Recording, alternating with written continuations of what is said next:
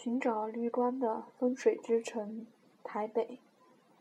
两条大河浩荡的交汇，周遭山峦温韵的层层环绕，这样依山傍水的台北盆地，早年在地理风水师的眼中，不仅充满灵性，更是建成的最佳所在。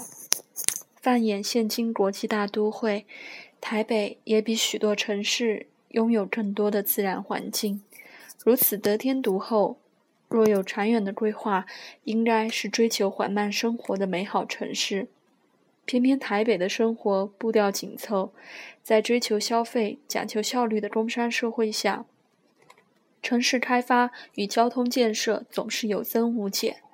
于是，高大的堤岸隔开了河流，开阔的外环道路划过了森林山林，一栋栋大楼更加如雨后春笋，形成都市森林。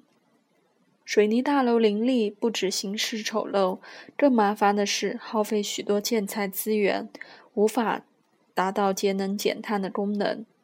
闭锁的盆地空间愈加紧缩，似乎也触发它的快转，让它成为热岛效应下的大熔炉。从天空检视最为清楚，台北不仅缺乏连续的绿地空间，更无大面积。洼地环境的均匀分布，光靠几条大街的林荫大道、几座象征性的森林公园，还有水岸空间的铺陈，离一个绿色城市的标准都还很远。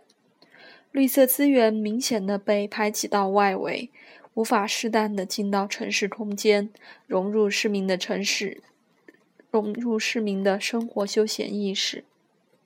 城市如何决定未来，端赖市民的抉择。台北人最常强调自己可以一小时内接近海边，下个小时站在一千公尺的高山。但最好的自然不是很快可以抵达而已，应该是生活周遭充满这类绿色环境。如今不少旧市区在更新，不少新大楼朝绿色建筑摸索，或许都带来一些希望。但最好。最好还是整座城市以友善土地的方向全面规划，百年前那座充满灵性的城市才可能回来。要认识台北，得从大海往回说这个故事。从台湾北部淡水附近的海上，穿过观音山和大屯火山群，即是淡水河河谷，也是台北盆地的入口。随同涨潮，穿越。古称干豆门的官渡，正式进入台北盆地。官渡是基隆河与淡水河的交汇处，基隆河到士林一带，往东转向东流，经松山、南港，最后是西址。这边叫水反角，是台湾海峡潮汐进退的终点。最早时候，先民从淡水。官渡来到台北盆地，再沿淡水河支流的大大大汉溪、新店溪和基隆河逐步上溯，开拓台北盆地与周围的丘陵与山地，包括大屯火山群、五指山山脉、东南山地，有南港山与清水山地块、林口台地等。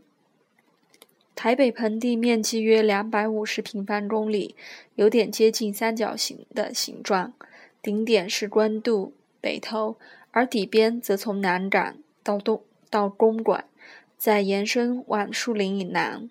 西河流入与流出之处，正是这三角形的顶点。台北盆地最主要西西河是淡水河的三大支流：大汉溪、基隆河。新新店溪分别在树林与南港进出台北盆地，以及贯穿盆地的东南底边。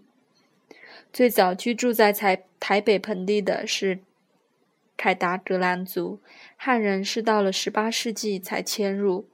凯达格兰属于台湾原住民平埔族群之一，主要分布在台湾北部滨海地区及台北盆地。最远到桃园龟山南堑南堑一带，凯达格兰在其族语中指看得到海的地方。